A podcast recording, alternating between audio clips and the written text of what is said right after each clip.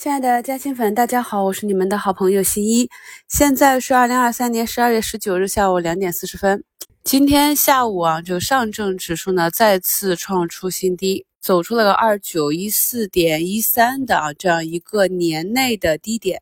那么在这里呢，再一次跟大家梳理一下投资的本质，也回顾一下在二零二三年这一年我整体啊一个投资的节奏。那么过去的节目都放在专辑中。感兴趣的朋友呢，可以挑着每一个时间节点上证指数和板块的顶底的部分去听一听过去那些时间节点我节目里是怎样讲的。那么我怎样看待这个市场，做出怎样的预判，跟朋友们分享了我的观点之后呢，我就是这样去操作的啊。那么从去年十月到十二月，市场走出一个双底结构之后，我主要的仓位呢都是在科技股上啊。今年上半年买对了方向之后。在四月到六月，整个市场呃走一个中期顶部结构的时候，我也是明确的讲了仓位要降下来，趁着大涨啊，趁着这个指数运行到压力位啊，要主动的去学会止盈降仓。那么在当时节目的评论区，很多朋友问我减了哪一部分的仓位，那我回答的也都是科技类啊，都是科技股，一季度大涨过的。时至今日啊，我当时操作过的很多个股，到今年下半年乃至现在这个底部的区域，我都没有再去碰过。因为呢，从中期的角度来看，估值呢还是过高，盈亏比啊性价比不是很好。那么近期所选取的呢，好多都是跌至跌回到了一季度那个行情起始点的那个平台。所以大家看啊，这个大的节奏上，仓位一定要去配合。当整个市场下行的时候，你想要大仓去博弈获得逆势收益啊，这个概率是非常低的。所以呢，市场和板块涨得越凶的时候，我的仓位呢往往是越来越轻的。而到了市场进入的下跌阶段，包括在过去每一次市场下跌，我去给大家加更特别节目的时候呢，都是我自己去往里面加仓的时刻啊。那么虽然说我们并不知道今天这个低点是不是就是本年度的低点，这一波调整的低点，因为在五评的置顶评论中我也讲了，底部呢是一个区域啊，我们没有办法去精准的预测那个点，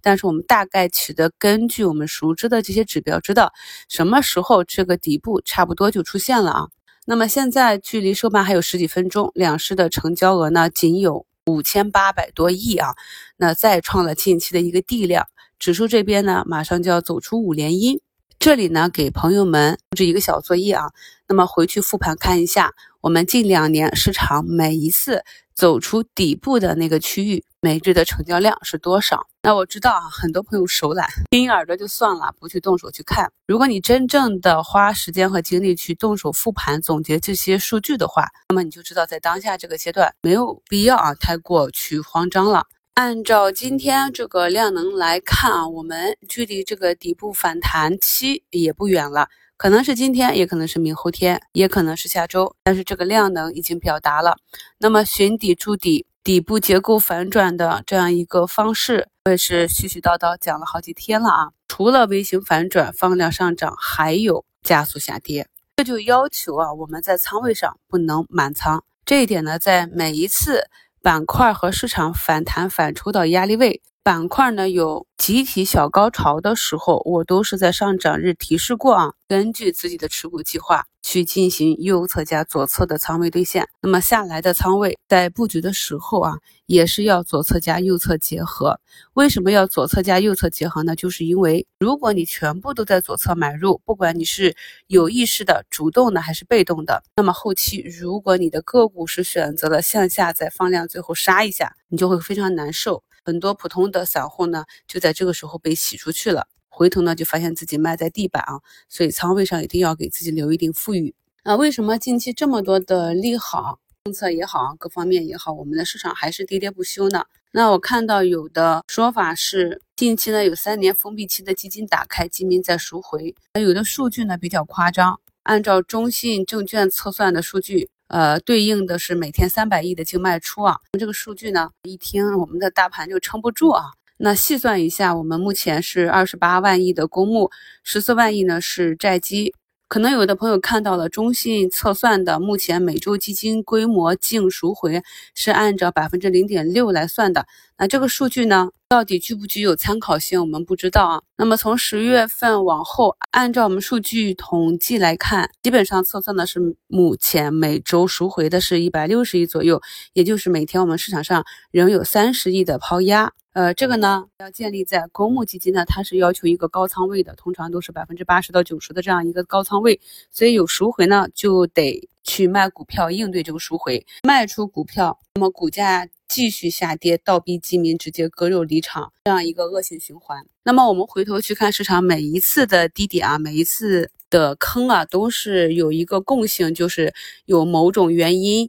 导致的啊。这个大资金不得已的在低位出局，比如说去年四月底的那一批私募的爆仓，强制被平仓，跌破平仓线。那么在四月底，指数呢连续走出一周五个交易日的这样的持续下杀之后，就是微型反转。这个基金亏损的程度到底能达到多少呢？哎，我翻了翻我自己手中的材料，还刚好有案例，大家看一下节目简介中的图二啊。这个呢是在两年前，我为了支持我投顾的工作啊，去随机帮他买了一些基金，因为他们有工作任务嘛，要求有一千元以上的买入呢，就计提计算成一个有效的账户。那么我为了帮他完成任务，所以我就按照他的需求呢，把他推荐的这几个基金，每一只就买了一千块啊，也是为了看一下那这些明星基金，他们所谓的三年是否能够穿越牛熊。那大家看到这个是二零二一年七月底发行的一个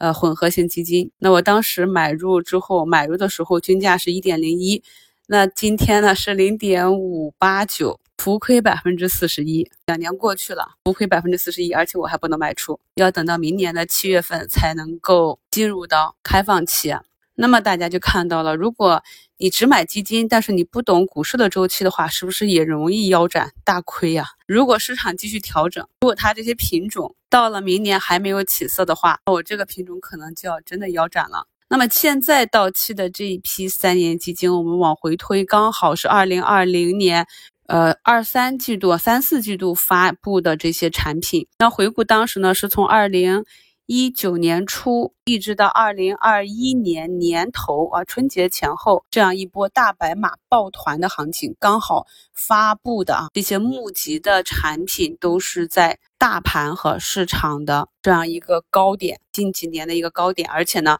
这些公募基金啊，有一些基金经理为了安全起见，想当然都是买的。大白马龙头企业啊，那么这也解释了为什么我们近期这些行业的龙头喋喋不休啊，就是由于啊这些到期的封闭型基金，他们呢买在高点，那么现在。开放之后呢，面临这个赎回的压力。那场外的资金呢，因为是大资金，很有可能也是在整个抛压没有结束之前，也不会大幅的去入场，小幅的啊，有局部性的慢慢的入场去抄底的，这些我们观察到了。那么整体朋友们呢，也可以自己去呃去看看市场上的数据，基本上等到这批抛压结束之前的利好能够慢慢的发挥作用。这个呢，是对现阶段整体市场的一个解读。对于老股民来讲，现阶段这个行情反而是比较踏实的，已经跌到了这样一个位置啊。那么节目简介中的图一也是我们的老粉了。那沉默的白马就说，最近经常想起去年十月份满仓暴跌时恐慌的经历。虽然现在自己长线账户比去年那时的仓位还重，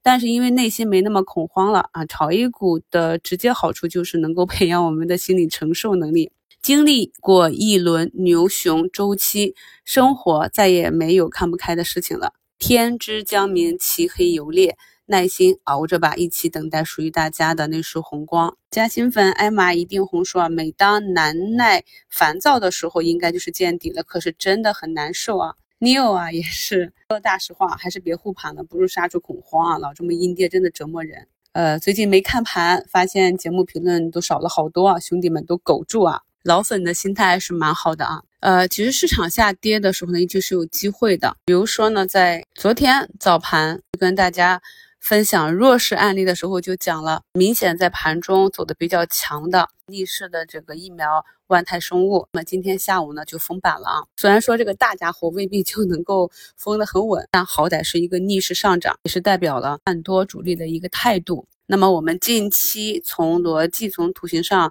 选取的这几个案例，也都有比较不错的逆势表现。那在逆势的时候复盘去选股趋势呢，就尤为重要。图四呢，也是把这些关键的啊看盘要点，我们课程中讲过的这些看盘指标给大家标示出来了。那么图五呢，是我今天啊在十均开仓布局的一只个股。那么大家看一下，根据业绩，根据图形去选股啊。那目前还有五分钟收盘，还有明显的资金抢筹。我们在本周的一周展望里跟大家去分享了上周五我发现，在弱势里资金抢筹的这样的案例。那么今天呢，也是有比较不错的逆势四个点的涨幅，包括呢，在昨天有破位迹象的深桑达，那么今天早盘修复了向下调控的缺口之后，下午也是拉回趋势啊。基本上市场上的热点还是围绕在我们关注的这些方向。尾盘呢，也有不少资金进场去抢筹这些方向。那么大家在复盘的时候，可以重点观察一下这些